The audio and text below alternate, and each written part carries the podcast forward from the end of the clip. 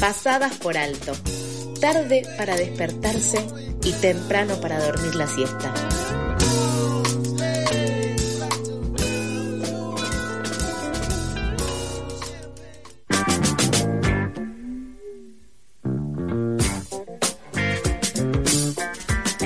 Pasadas las ocho y media de este miércoles frío en la ciudad de Buenos Aires, vamos a ir con la primera nota del día.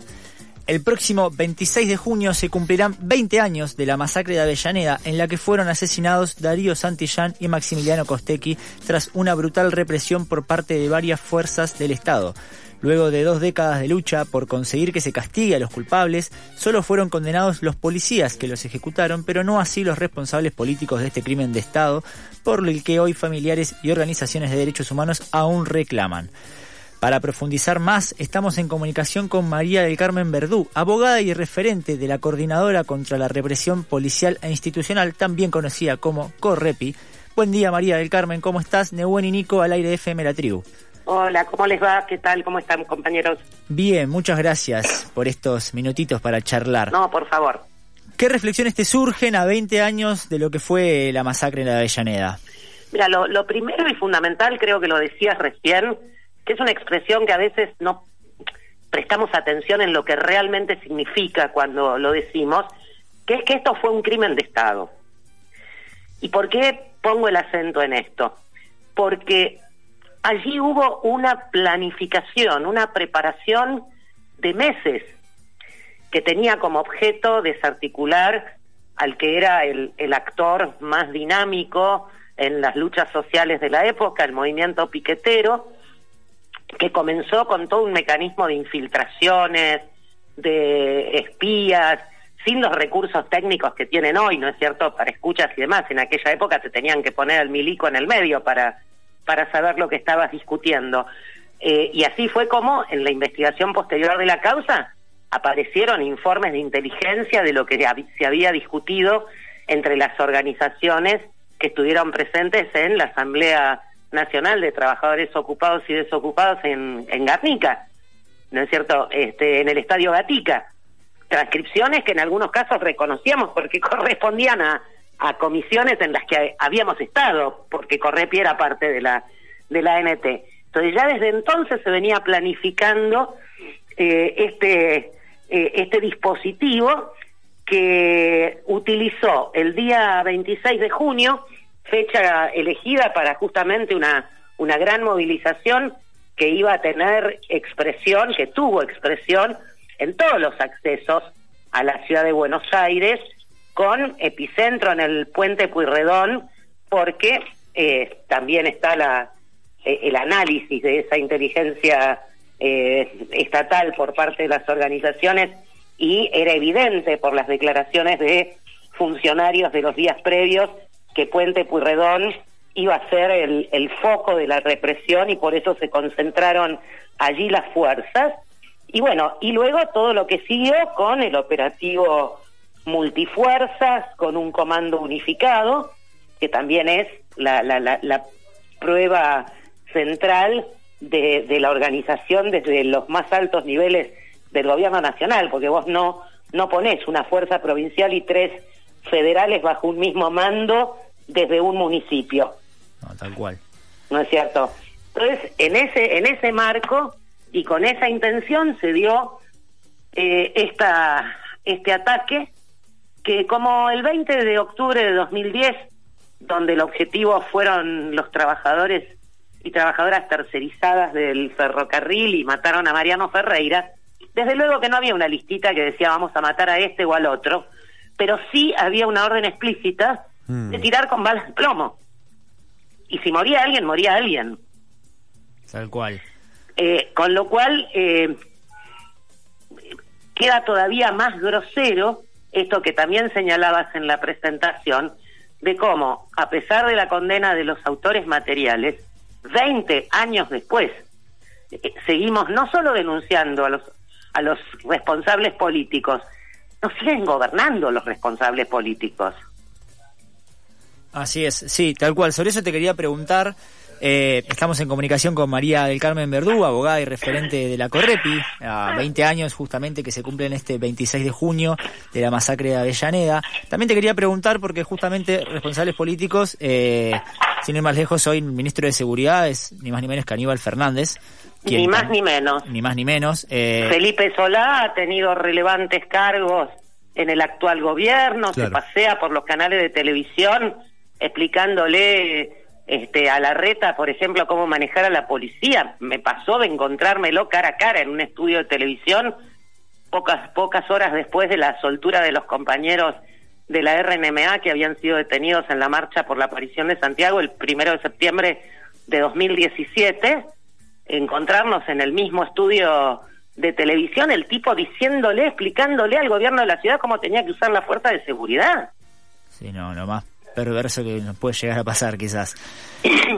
eh, respecto a, la, a novedades de la causa, ¿qué nos podés decir? ¿Cuál es el, la actualidad hoy de la causa con respecto a estos referentes políticos? Como para que nos quede claro también para quienes nos están escuchando. Mira, esa causa sigue abierta por puro y exclusivo impulso de la querella, que son las familias, por supuesto, de, de Darío y Maxi y, y, las organizaciones que los acompañamos.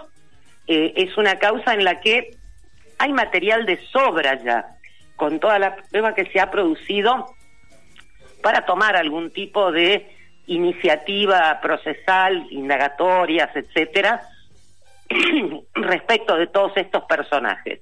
Eso no sucede ni por parte del juzgado, que es el juez Lijo, ni por parte de la fiscal, que es la fiscal Paloma Ochoa, porque no quieren hacerlo. Mm, mm. Eh, esto es exclusivamente una cuestión de decisión eh, de ellos. Y bueno, lo que se sigue intentando hacer desde, las desde la querella es acumular más y más elementos para llevarlos a un punto en el que ya no puedan decir que no o quede de manifiesto su eh, eh, parcialidad absoluta con la política de impunidad.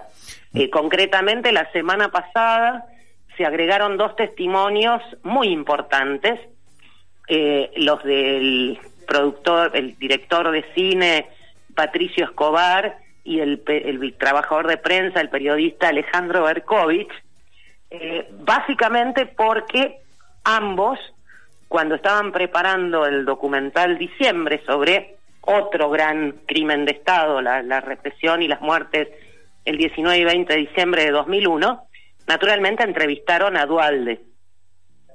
Y en esa entrevista, Dualde no solamente se explayó a su estilo sobre diciembre de 2001, sino que también dijo algunas cosas importantes y autoincriminatorias respecto de junio de 2002. Concretamente admitió que él como presidente de la nación había dado la orden de que no cruzáramos el puente. Entonces, como este video en crudo, o sea, no la parte editada que fue al documental, sino el crudo del video obtenido en la entrevista fue aportado inmediatamente cuando ellos se dieron cuenta del material que tenían, eh, lo acercaron a, la Comisión por Justicia para Darío y Maxi, eso ya está incorporado en esa causa y la declaración de ellos, por un lado, ratifica la autenticidad y por el otro lado, amplió sobre los dichos de Dualde, porque no todo quedó grabado. Totalmente de acuerdo con lo que decís, María del Carmen. De hecho, yo vi el documental de Berkovich eh, sobre el 2001 y la imagen de Dualde es un poco tragicómica. No sé si reír o llorar, eh, pero ¿cuál es el mensaje social que deja la falta de condena a todos los responsables de este crimen de Estado? Recién mencionabas otros nombres como Felipe Solá, por ejemplo, Alberto, eh, eh, Aníbal Fernández. ¿Qué opinas con respecto a esto? Sí, bueno, que justamente es esa conciencia de impunidad lo que viene evitando que se pueda avanzar en ese trámite. Vos pensá, pensá en todos los hechos semejantes que ha habido en nuestro país a lo largo de las décadas. Arranquemos, por ejemplo, con el 17 de diciembre de 1999, Puente de Corrientes, Puente General Belgrano, entre Corrientes y Resistencia, autoconvocados y autoconvocadas, dos muertos, Mauro Ojeda, Francisco Escobar, eh, casi un centenar de heridos y heridas de bala, intervención de prefectura, gendarmería y la policía de la provincia de Corrientes. ¿Quién está condenado? Nadie.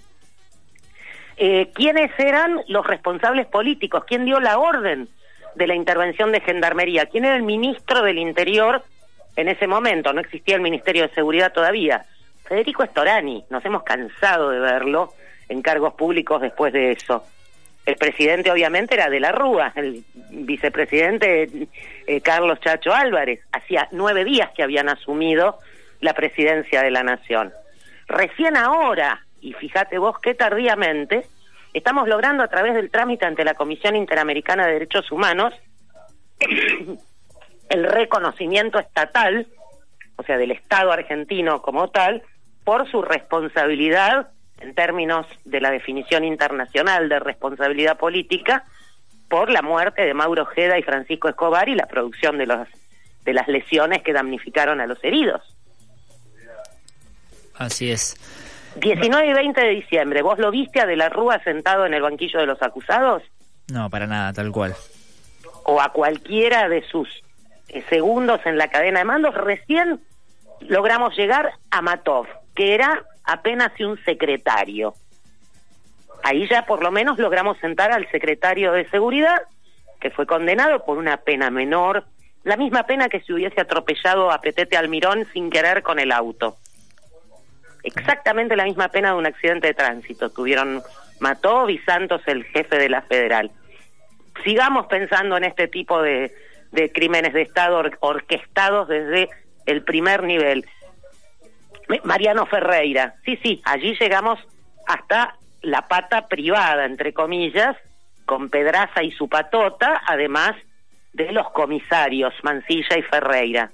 Y Tomada, que ayer escuché, a, o antes de ayer, a la vicepresidenta de la Nación alabarlo como si fuera este, el, el héroe nacional, que era el que hablaba por teléfono con Pedraza y le decía cómo tenía que hacer para lavarle la cabeza a los tercerizados y que no jodieran con el pase a planta.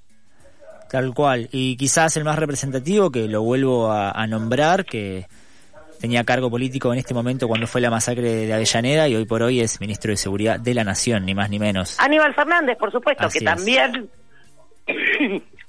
era responsable en el caso de Mariano Ferreira. También, es verdad. fíjate, cuando lo designan ministro de Seguridad en esta gestión en reemplazo de Sabina Frederick, el comentario de Correpi fue el uno de los responsables políticos del asesinato de Mariano Ferreira nos viene a cuidar.